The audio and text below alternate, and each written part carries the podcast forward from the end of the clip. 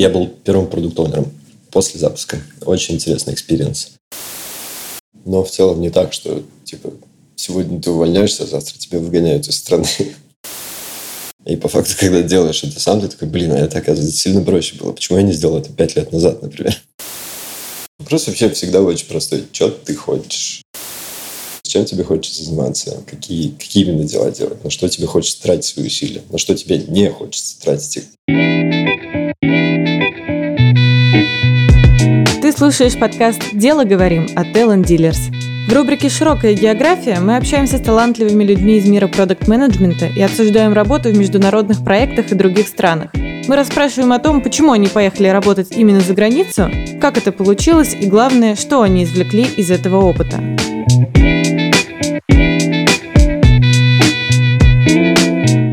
Нам нравится в наших разговорах с гостями подкаста, так это то, что все они получаются очень разными.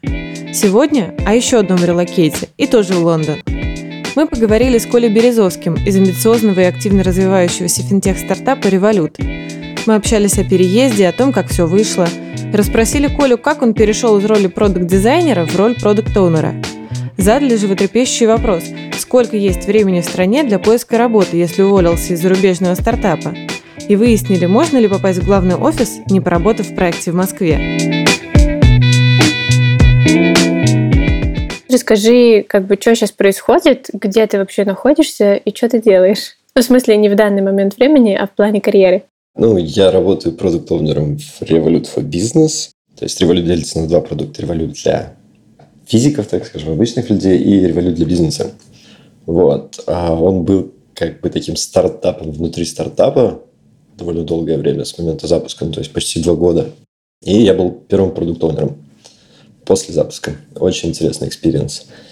Потому что одно дело как бы создавать, приходить в продукт, который уже работает, например, который кто-то наладил, или создавать продукт с нуля, там его проектировать, потом запускать и потом с ним иметь дело. Но другое дело, когда ты присоединяешься после запуска, ну, то есть что-то, что уже сделано, сделано, в принципе, другими людьми, и тебе нужно этот продукт как бы дальше развивать, поддерживать и смотреть там, куда его, грубо говоря, поворачивать. Слушай, а мне кажется, у тебя какой-то дизайнерский бэкграунд, если я не ошибаюсь. Да. И как ты угу. стал из дизайнера продукт-оунером? Ну вот, собственно, это такая интересная история. То есть а, вообще в Лондон я впервые, не помню, приехал в 2015 а, прожил здесь полтора месяца и уехал обратно в Москву. Не сложилось у нас. Вот, устроился работать в Альфа. Проработал в Альфе где-то полтора года. Устроился дизайнером и делал там дизайн-систему для мобильных приложений.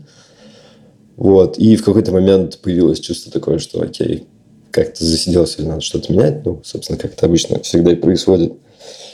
И в течение года примерно ребята пытались меня захантить в револют и на позицию дизайнера. Ну, то есть тот момент, когда уже в Альфе как бы сделал свою часть работы, было не очень интересно делать просто дизайн, то есть хотелось чего-то больше. То есть хотелось, понятное дело, влиять больше на продукт, принимать какие-то решения, а, определять, что важно, что нет.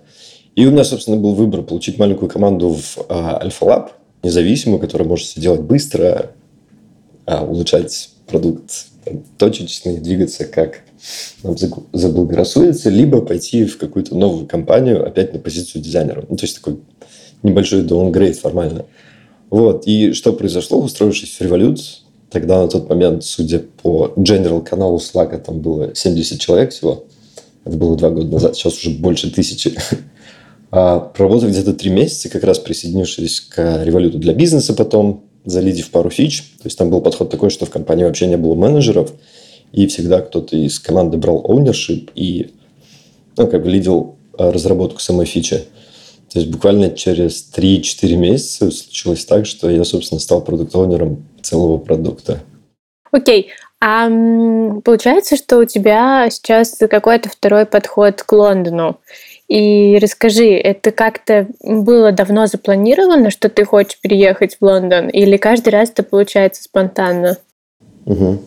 Ну, вообще, какого-то фанатичного желания. Там, а, вообще, не знаю, по моим наблюдениям, люди, люди делятся на два типа. Люди, которые хотят переехать в другую страну просто пожить, и люди, которые хотят уехать из России. Вот, тут такая разница в подходе. То есть никогда не было желания там просто свалить, например. А, но всегда было интересно пожить, естественно, в другой стране, то есть поговорить на другом языке, посмотреть другую культуру, потому что это, ну, грубо говоря, тупо больше возможностей. То есть вот как только ты условно осваиваешь английский культуру, начинаешь работать на международном уровне, то есть у тебя уже границы, грубо говоря, стираются все. Как-то Лондон связан именно с тем, что ты хотел культуру британскую изучать? Или ты был бы готов условно и в Нью-Йорк переехать, и в Сидней? А, да, какого-то конкретного желания переехать именно в Лондон нет. Ну, то есть так получилось, что выпала возможность переехать именно сюда, впервые как бы посмотреть, пожить, даже как бы короткий срок именно здесь. До этого как бы, был опыт только каких-то там краткосрочных поездок в ту же самую Европу. Вот. Но забавный факт, что после того, как я сюда приехал и уехал обратно в Москву, Лондон начал как бы меня преследовать. Ну, то есть он начинает появляться везде, в каких-то мелких деталях, там в барчиках, я не знаю, на улице, ивенты, какие-то а, дизайнерские материалы, которые ты читаешь, ты начинаешь либо просто больше внимания обращать, либо действительно начинает как бы зацеплять. Вот. И сам город, он и культура, и люди вообще, и сама среда, она очень понравилась. Ну, то есть она такая довольно сбалансированная. Она не консервативная, как маленькие городки в Европе, я не знаю, которые там, вау, с классной архитектурой, но в них ничего не происходит. То есть Лондон, в отличие от этих городов, он продолжает развиваться. Он очень большой, сюда приезжает очень много людей, но люди здесь стараются сохранить как бы атмосферу, окружение, то есть ту же самую архитектуру, добавлять новое так, чтобы оно сочеталось со старым. И поэтому это какой-то особенный микс, который придает этому городу там, какой-то своеобразный темп. Ну, получается, что когда ты переходил из Альфы в Револют, то ты не то чтобы искал работу, фактически тебя сами ребята нашли, правильно я поняла? Да, вы как еще да, за год до того, как я перешел, начали общаться там с ребятами оттуда, с дизайнером Сашей Мурашко, который, mm-hmm. собственно, меня, да, как бы нашел и начал хантить туда.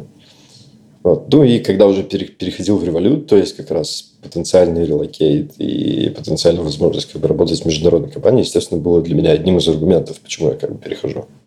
А с самого начала было понятно, что условно ты работаешь год и через год переезжаешь в Лондон?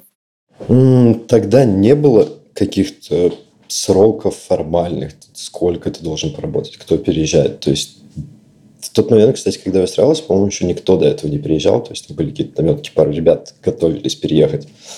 Вот были абстрактные обещания, что да, потенциально, возможно, если ты себя покажешь, ты там, мы релацируем.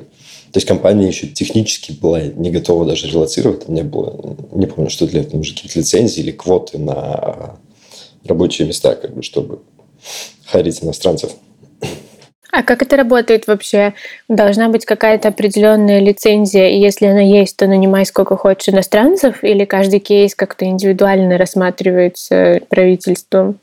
Ну, в целом схема такая, что компания получает да, квоту на найм иностранных сотрудников. А, они лимитируются в год, по-моему. Мне кажется, зависит от размера компании. Если честно, не знаю этих деталей. Вот. И процесс в целом выглядит так, что компания размещает вакансию, она пытается искать сотрудников на локальном рынке, то есть какие-то конкретные требования описываются в этой вакансии. Если компания не может найти такого сотрудника на локальном рынке, она, соответственно, начинает искать их за рубежом. И то есть кандидаты оплавятся, и как бы компания обязана ну, объяснить или доказать, почему они наняли именно там, иностранного сотрудника, а не британца. То есть вот на соответствие каким-то критериям и почему этот человек подходит, или почему они не смогли найти как бы, человека внутри страны. Но это же какой-то фарс. То есть ты как сотрудник революта в России хотел переехать в Лондон. Неужели они действительно открывали какую-то вакансию и якобы не могли найти талантливого британца? Это ну, же это, все фейк. Ну, это да, это формальный процесс, которым всем все равно нужно соблюдать. Mm-hmm. Вот. Поняла. То есть получается, что у тебя был только один отбор, когда ты шел работать в команду в Москве, и потом какого-то дополнительного отбора на то, чтобы переехать в Лондон, у тебя уже не было. Да, не было. Ну, то есть, по факту, по итогам работы, какого-то перформанса. То есть, людей приглашают, приглашают переезжать или нет.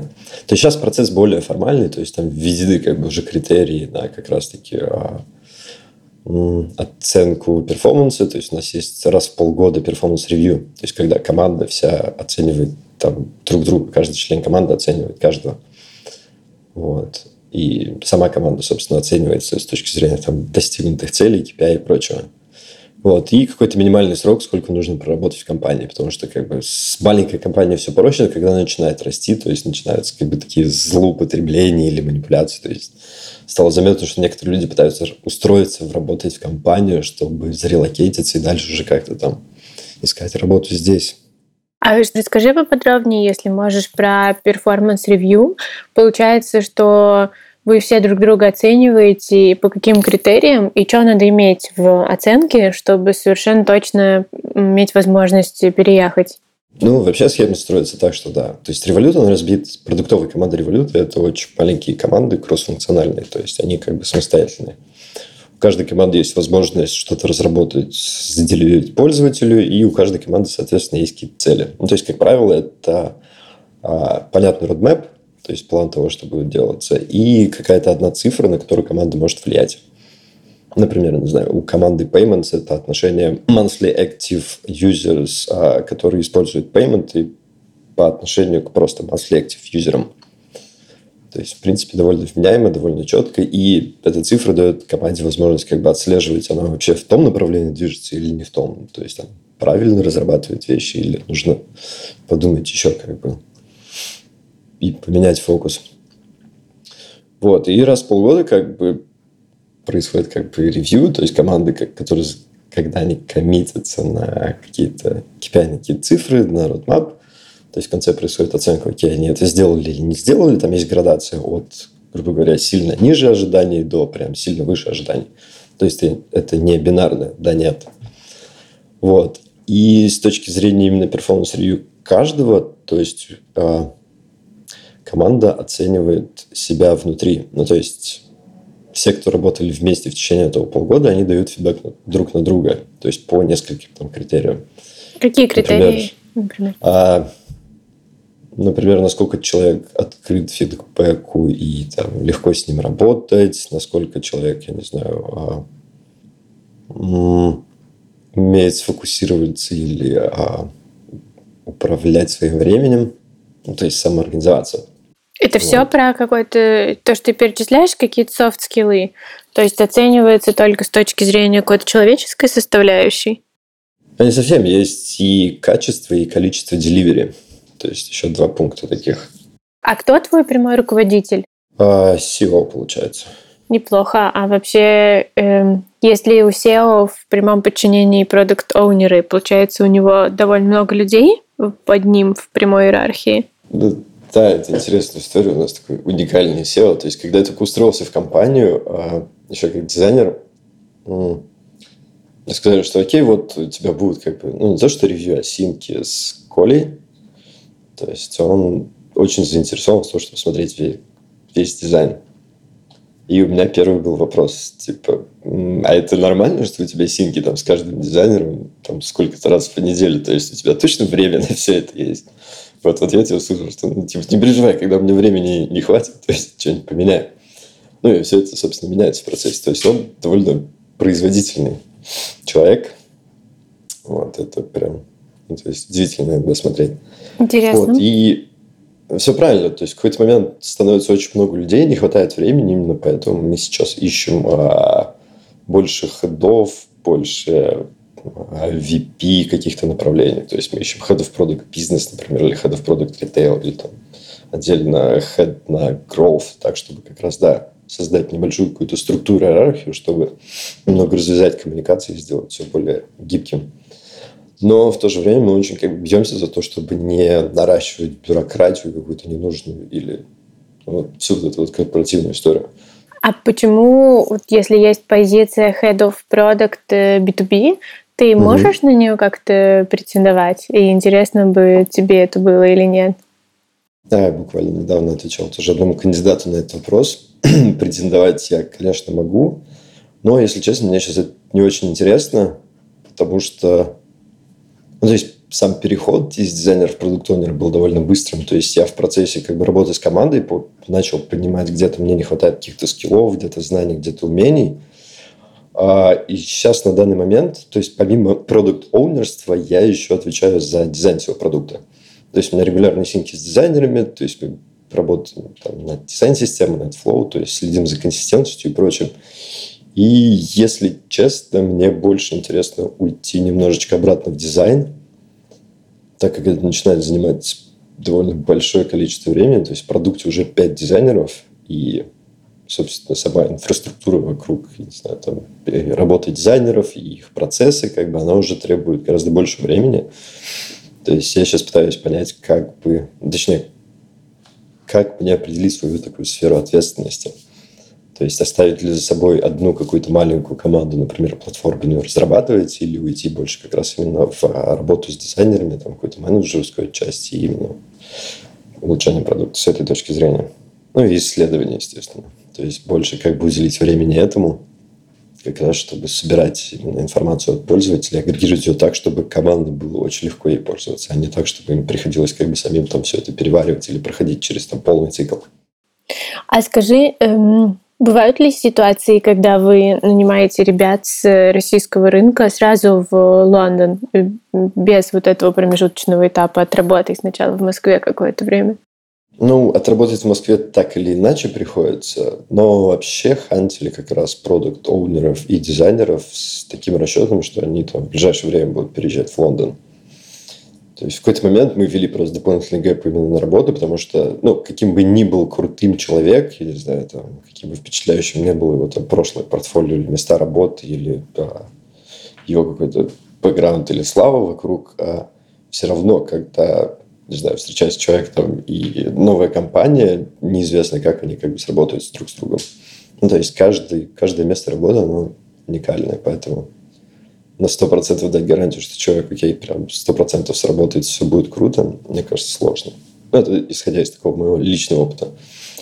А, а вот э, Коля в каком-то там интервью или где-то, я не помню, говорил, что он обожает э, физтехов, и вообще угу. физтехов всех нужно нанимать, брать и так далее.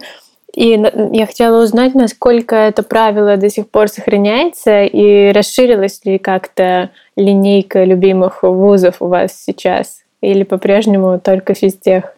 Ну, если честно, я не знаю, какой процент физтеховцев нанимается там, среди тех же самых разработчиков или еще что-то. Ну, то есть, за эти два года я видел пару кейсов, просто когда ребята из физтеха, не знаю, там было чуть проще там добраться до какого-нибудь первого или второго интервью, потому что, ну, то есть, как такой плюсик неформальный, но такой хороший знак.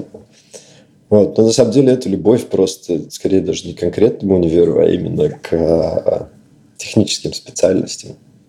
Ну, то есть именно к логическому какому-то складу ума. Потому что у нас очень много вещей, да, то есть надо быть hyper-logical, чтобы хорошо и спокойно работать в революции, уметь как бы общаться с людьми. Ты как дизайнер можешь себя назвать hyper-logical? А, да, в этом, наверное, как раз такие проблемы. И плюс, и минус, как бы одновременно. У тебя есть какой-то технический бэкграунд? О, вообще, да. То есть я не доучился как раз на разработчика-инженера. То есть какой-то момент стал дизайнером. То есть там отдельно интересная история, как это все получилось. Но ни капли не жалею. То есть дизайн – это как раз баланс, где ты можешь быть супер логичным, где ты можешь не знаю, получать разнообразную работу каждый день. Ну, то есть неважно, ты можешь работать в одной компании, брать разные челленджи, или ты можешь работать в агентстве и брать разных клиентов, видеть разные бизнесы. То есть как раз дизайн и project management – это те работы, мне кажется, на которых никогда не становится скучно. Интересная позиция. Слушай, а ты упомянул какое-то первое, второе интервью. А можешь рассказать, как выглядит отбор в Revolut сейчас? Из скольких этапов он состоит? Угу.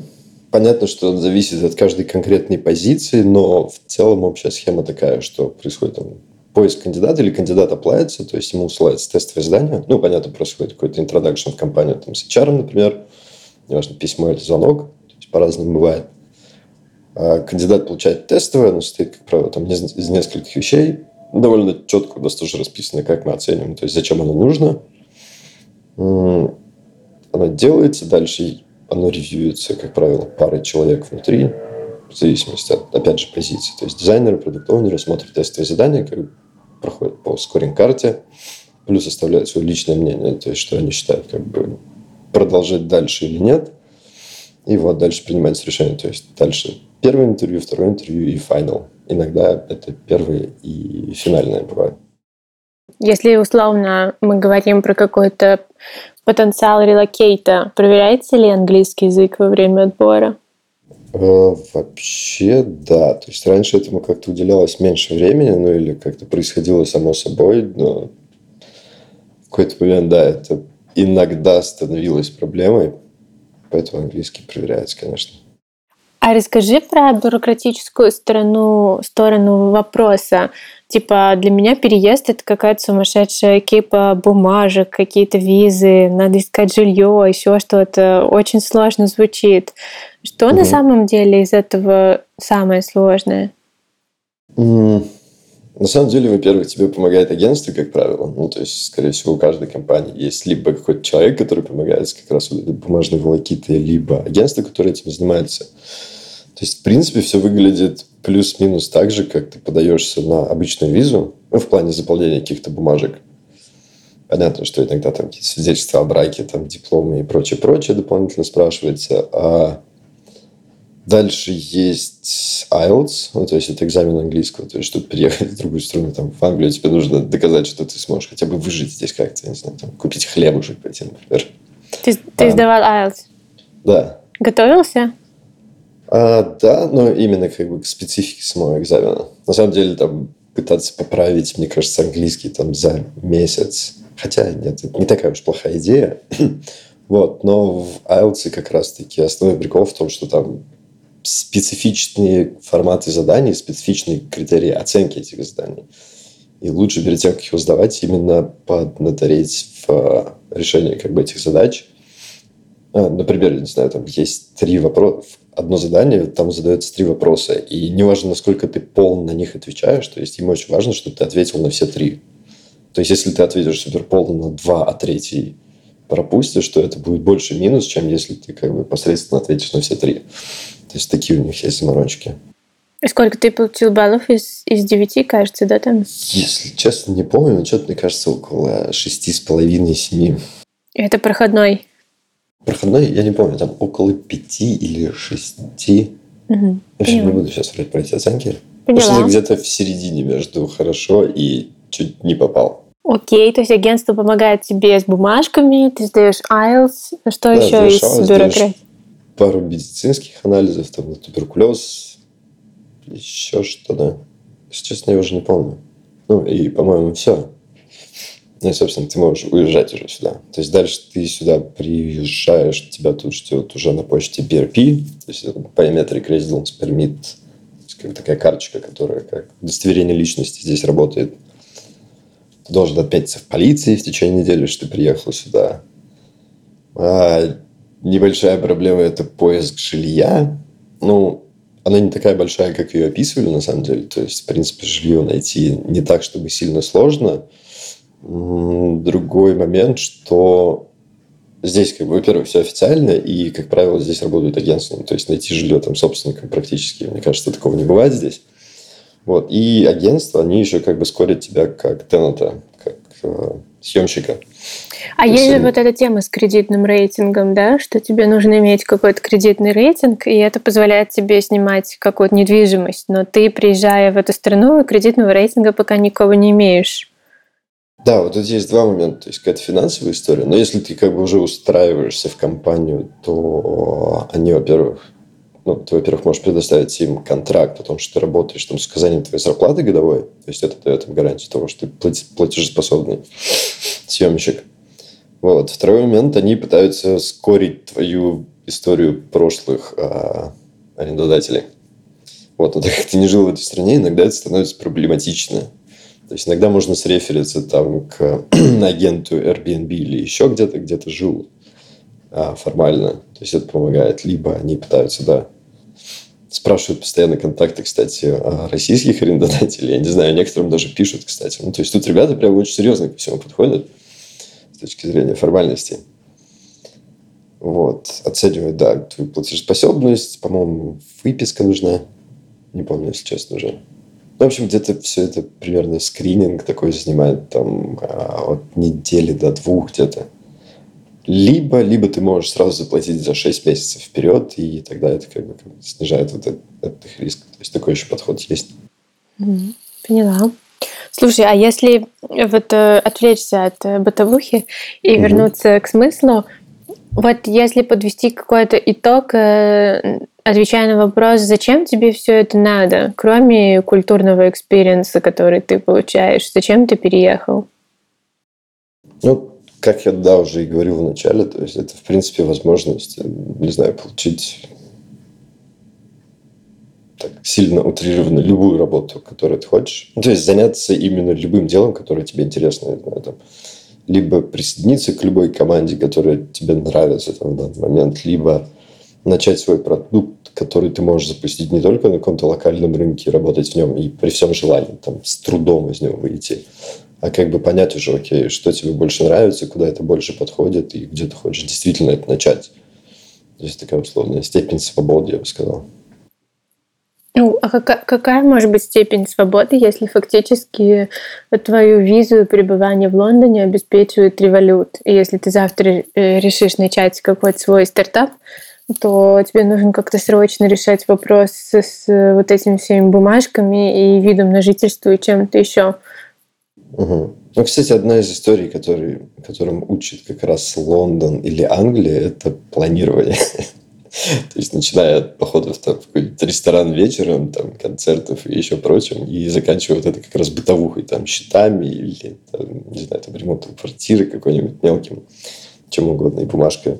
Вообще, есть такая виза Tier 1. Это, а, блин, не помню, как она полностью звучит, но, в общем, для особо талантливых. По-моему, в Штатах есть что-то похожее. То есть, ты оплаешься как крутой специалист, тебе нужно собрать парочку отзывов, там пару-тройку отзывов от других людей, которым ты помог начать их бизнес. По-моему, международный он должен быть. То есть привести доказательства каких-то пары своих достижений, там, выступления на конференциях, может, какие-то курсы, которые ты вел, там, или инициативы, которые ты запускал. И, собственно, тебе дают визу особо талантливого чувака, которая не привязывается да, к работодателю, и которая дает, по-моему, получить правый вид на жительство раньше, чем через пять лет, по-моему, через три года. Вот, то есть, если это сильно прям угнетает привязанность к работодателю, то всегда есть возможность как бы чуть заморочиться и сделать что-то там экстра, чтобы ее получить. Угу. Клево. Но вообще виза, которая привязана к работодателю, то есть даже если ты увольняешь, у тебя еще есть гэп два месяца, чтобы, там, не знаю, условно найти новую работу или нового работодателя, который тебе переоформит эту визу. То есть это довольно маленький срок с, по сравнению с темпами, как бы со скоростью вот этого процесса. Но в целом не так, что типа сегодня ты увольняешься, а завтра тебя выгоняют из страны. Слушай, а если поговорить про минусы, то что, что тяжелее всего пережить э, в Лондоне? Что тебя больше всего бесит? Если честно, мне сложно сказать, что меня сейчас бесит, потому что мне, наоборот, очень все нравится. Довольно тяжело переживать, наверное, первые полгода было. Причем не только, кажется, мой experience. Потому что когда ты переезжаешь, ты теряешь, условно, свои какие-то социальные связи, у тебя новый язык, новая культура, на работе как-то все меняется, и получается так, что ты довольно мало отдыхаешь, даже в плане того же общения. Ну, то есть тот же самый язык, он довольно большую нагрузку дает.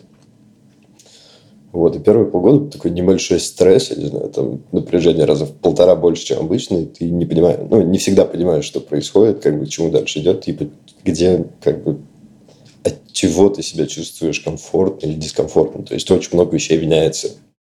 А деньги? Ну, ну, типа, все равно, сколько бы ты ни зарабатывал, даже если ты зарабатываешь больше, чем в Москве, жить в Лондоне сильно дороже. А, да, есть такой момент. Но меня это не бесит. То есть, да, многие, кто переезжает, то есть, когда они смотрят на абсолютные цифры или слышат абсолютные цифры, они такие, ого, вот это деньжище. Но, да, здесь как бы все дороже. То есть, начиная от жилья, которое известно дорогое, в Лондоне, а заканчивать... И отвратительное.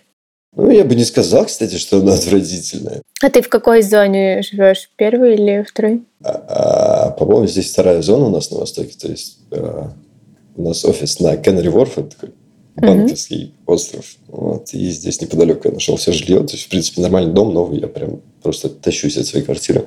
Серьезно? Да. Ой, это новый дом? Ну, да. Ну, наверное, мне кажется, поэтому ты и э, тащишься. Я вот приезжала в Лондон в начале июня. Угу. Эм, я снимала в Паддингтоне себе квартиру. И это был полный трэш. Ну, то есть я, я заплатила просто кучу денег. Я специально выбрала квартиру подороже, в надежде, что она будет посимпатичнее. И это был первый этаж, все очень грязное. У меня скрипела кровать, она вообще не проветривалась. И у меня было такое ощущение, что я попала в ад. И моя подруга эм, из Ютуба, она говорит, ну да, у нас э, везде так, мы все так живем. И поэтому ну, мне удивительно то, что ты любишь свою квартиру. Ну, такое бывает как раз, да, со старыми классическими вот этими домами, от которых все тащатся. То есть, есть западная часть Лондона, например, ну, или как раз, да, вот где-то от Паддингона туда дальше. Там, где вот эти все классные белые дома, там двухэтажные, и которые мимими прям снаружи. Но внутри, да, если за ними как бы не ухаживают или не следят, то есть у них зачастую бывают проблемы. Там довольно тонкие стены, какие-нибудь проблемы с а, трубами, еще чем-то. Там, в каких-то домах, если они совсем полезные, там какая-нибудь плесень. То есть, естественно, то есть тут нужно обращать внимание. Угу. А с точки зрения все-таки образа жизни, вот э, что поменялось по сравнению с Москвой? Условно говоря, раньше ты на такси домой ездил, а сейчас ездишь, ну, пешком ходишь, судя по тому, что ты живешь рядом с работой. Или раньше ты там ходил в ресторан, не знаю, пять раз в неделю, теперь ходишь только один раз. Что такого мелкого бытового изменилось? Ну, да, хороший пример с такси. То есть, как-то я приехал, точнее, прилетел, не помню откуда, и решил такое, что-то уже поздно, хочется домой побыстрее попасть, дай-ка вызову такси. После того, как я увидел цену в 100 фунтов, я такой, ну ладно, в другой раз, видимо, на такси поеду. Так и быть. Да-да, так и быть, не поеду на такси. Ну да, как-то чуть больше общественного транспорта становится. Хотя для меня это как-то в Москве не было проблемой. Очень сильно меняется режим. Ну, то есть сам Лондон, он живет немного по другим часам. То есть люди рано встают, люди рано ложатся. А отчасти, отчасти, мне кажется, это достигается тем, что, я не знаю, все магазины довольно закрываются рано, и бары и пабы по выходным, и даже, ой, сорян, по будням и даже по выходным, то есть они закрываются около 10, 11, 12. Ну, то есть сейчас все москвичи должны такие, да где это видно, типа, что это такое? Типа, как же так? Не, не иметь возможности гулять всю ночь. Понятно, есть заведения, которые работают там круглосуточно или очень долго, но вот основная масса как раз пабов, баров, она закрывается очень рано. То есть люди, я не знаю, есть известная такая слава англичан, что они довольно много пьют. Вот, для них нормально там выйти, не знаю, там после работы, особенно в летние дни, когда хорошая погода, то есть большинство пабов а, в округе, оно как бы уже заполнено людьми. То есть люди там с пяти часов там в пабчике пропускают по пинте, общаются друг с другом, и часов в 9 они совершенно спокойно заканчивают. Вот, то есть расходятся по домам, и с утра как бы встают опять огурцом и идут дальше работать. Ну, то есть, если в Москве я ложился часа, я не знаю, там в 2-3 ночи вставал в 11-12, приезжал на работу к обеду или там к 12, то здесь мой режим, как бы, ну да, уже лечь условно там 11-час и быть на работе к 9.30, чтобы успеть там кетчапу с командой. Например. То есть тут, кстати, еще рабочий ой, часовой пояс такой накладывает свою, свой отпечаток немного. То, что начинаешь смещать свою работу. А есть что-то очень особенное, почему ты скучаешь? Может быть, это какое-то ощущение или, или это что-то банальное, типа зефира или бродинского хлеба? Ну, в первую очередь, иногда скучаешь, конечно, по людям. Ну, то есть, по Москве как по городу, мне кажется, я не очень скучаю, потому что я все-таки считаю, что Москва такая не очень для жизни. Но, конечно, люди, которые там, то есть, которых ты встречаешь, с которыми ты работал, с которыми ты дружишь, они, ну, то есть, ты, естественно, скучаешь по ним. То есть, уже с нетерпением жду, когда изобретут телепорт, и будет все сильно проще. То есть, не придется летать друг к другу вот так вот. Вот, это, наверное, самое большое. А второе, я бы сказал, что Лондон и вообще Англия так себе довольно в плане еды. Ну, мне кажется, как раз для восточноевропейских людей. То есть, это такая страна салатов, сэндвичей и, не знаю, пирогов и бургеров. И жареной картошечки фри. Вот еще. Вот, от этого, конечно, устаешь. То есть, ты стараешься как-то избегать еды. Ну, то есть, но в какой-то момент она все равно тебя здесь настигает. И то есть, чтобы, не знаю, поесть какую-то еду, которая близка нам. То есть тут нужно либо как бы самому довольно э, готовить часто, либо искать какие-то места, которых, которые не так популярны, собственно. Слушай, а очень часто э, ребята рассказывают мне, что в Лондоне довольно тяжело найти какое-то комьюнити для себя, в котором ты себя будешь клево чувствовать, в том числе из-за языка э, и из-за какой-то культурной разницы. У тебя получается находить кого-то вне революта, с кем ты можешь там общаться, гулять, тусоваться? Ну, вообще, да, первое правило, мне кажется, переезда в любую страну – это пытаться ассимилироваться как-то. Ну, то есть не замыкаться только в русскоговорящей тусовке, а именно как раз пытаться общаться с разными людьми. То есть гулять, смотреть, участвовать в каких-то активностях, пытаться забить на свое ощущение языка, на то, что тебе кажется, что все вокруг считают тебя, я не знаю, там, немощным гастарбайтером, кем угодно – или они тебя не понимают. На самом деле все прекрасно понимают людей, которые не очень хорошо говорят по-английски. Вот. И, как правило, окружающих это парит меньше, чем тебя самого. Ну, то есть, и самое важное, это как раз перешагнуть этот барьер. Вот. Но а у тебя получилось найти каких-то реальных друзей? М-м- вообще, да, естественно, друзья вне работы есть. Не скажу, что это комьюнити сильно больше, чем рабочая тусовка, потому что так или иначе как раз, не знаю, а, многие переезжают, и, в принципе, как раз это комьюнити на работе, это как раз отчасти те же самые друзья. Вот. Но, да, конечно, есть люди вне работы в какие-то такие тусовочки, то есть, не знаю, там появились какие-то репетиции по выходным, например. То есть, такие бытовые уже дела, которые тебя притягивают, или там... А ты музыкой занимаешься? Ну, чуть-чуть мы просто для себя как бы это делаем. Mm-hmm. Так играем. Это как раз такое занятие, которое позволяет тебе зарефрешиться от, э, не знаю, рабочего какого-то режима. То есть, по моим наблюдениям, как раз такие какие-то мелкие бытовые дела, которые не относятся там, к переезду, к работе, они позволяют тебе начать себя чувствовать более как бы дома, что ли. То ли более settled здесь, более своим. Как ты думаешь, если давать какой-то один совет в лоб тем людям, которые хотят по какой-то причине э, релокейтиться, то что можно им посоветовать?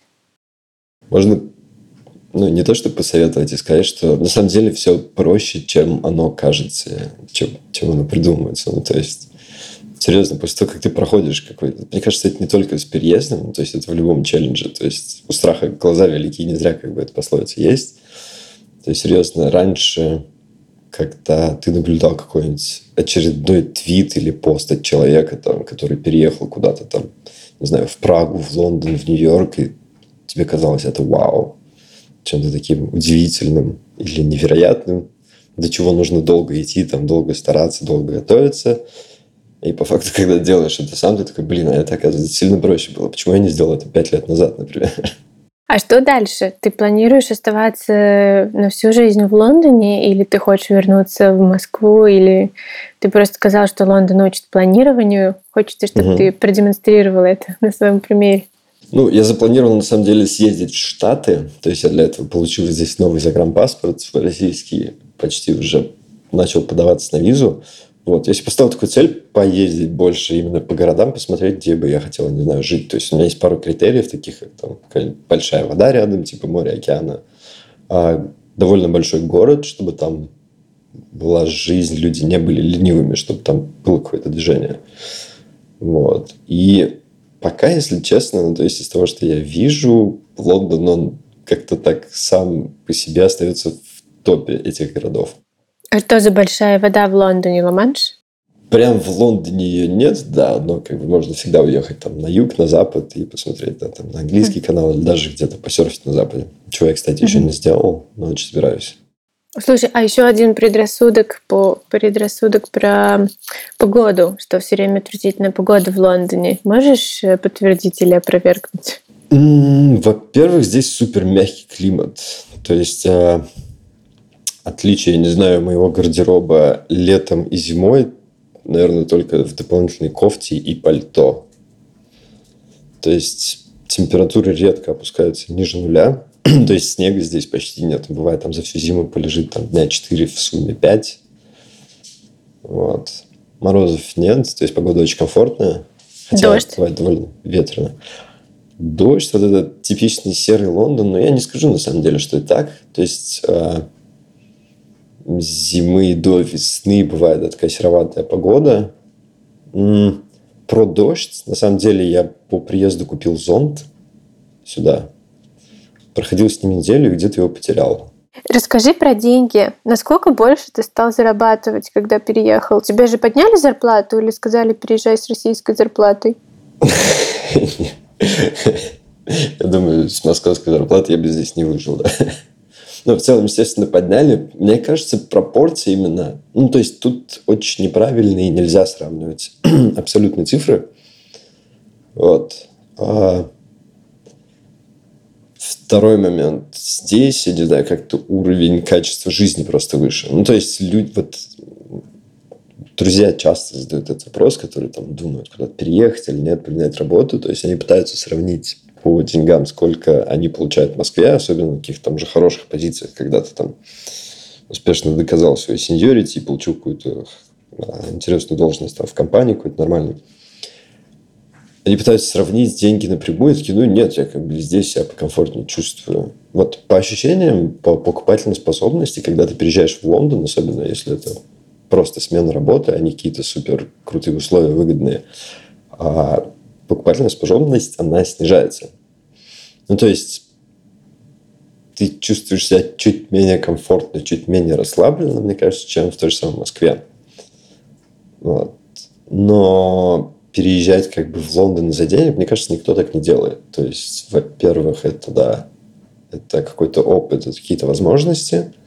И, во-вторых, это просто уровень жизни. Ну, то есть, не знаю, все мои друзья, которые переехали, все люди, с которыми я здесь общаюсь, то есть, они просто как будто выдохнули. Ну, то есть они настолько себя комфортно здесь чувствуют, что ты иногда на них смотришь и такой поражаешься, как люди могут, не знаю, там, настолько быть там, счастливыми или счастливыми, точнее, или просто наслаждаться жизнью, наслаждаться какими-то маленькими вещами. То есть тут просто сама, да, среда, само окружение, оно как бы такое. У тебя нет такого ощущения? Вот э, я там все время мечтаю переехать в Лондон, все такое, но работать никого не хочу.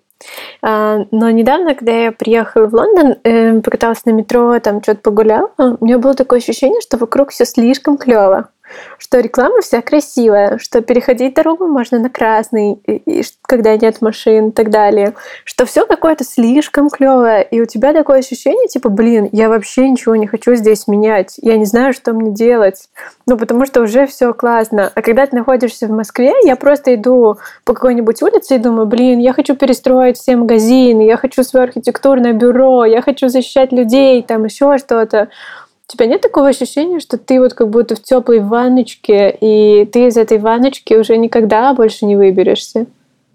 Ну, отчасти есть. Это отчасти, да, то, о чем я говорю, комфорт. Среда, например, в Москве, в которой ты хочешь все поменять, то, в которой там далеко не все хорошо, например, или далеко не все нужного тебе уровня качества, ты можешь как бы быть классным специалистом, а, не знаю, поменять какой-то кусок, который все равно останется окружен там каким-то несовершенством или еще чем-то, вот, потратить на это очень много энергии, и потом все это пытаться поддерживать или как-то расширять.